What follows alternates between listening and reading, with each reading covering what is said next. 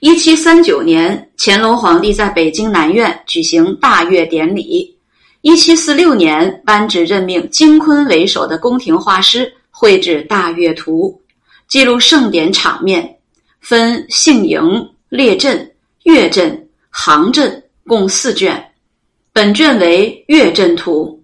据史料记载，金昆在绘制过程中将八旗阵容错置，乾隆大怒，欲将其革职。后经过多方求情，修正图卷，罚扣俸禄，才获准留任。